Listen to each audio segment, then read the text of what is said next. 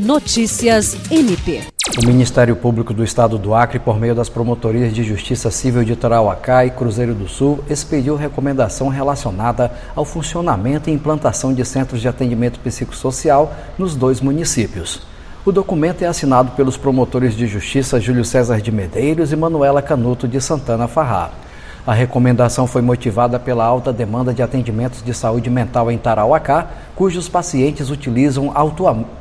cujos pacientes utilizam atualmente a estrutura do CAPS em Cruzeiro do Sul, o que gera diversas dificuldades para o tratamento, como a distância entre os dois municípios e a necessidade de melhorias no CAPS Naua, em Cruzeiro do Sul, para melhor atender os usuários com recursos materiais e humanos. Em Tarauacá, o MPAC recomendou à Prefeitura e à Secretaria Municipal de Saúde a implantação do CAPS no prazo de 120 dias, com o objetivo de reverter o quadro atual e garantir a saúde pública das pessoas vulneráveis do município em decorrência da necessidade de atendimentos médicos e psicológicos na área da saúde mental, conforme indicado pelas normas técnicas vigentes. Jean Oliveira, para a Agência de Notícias do Ministério Público do Estado do Acre.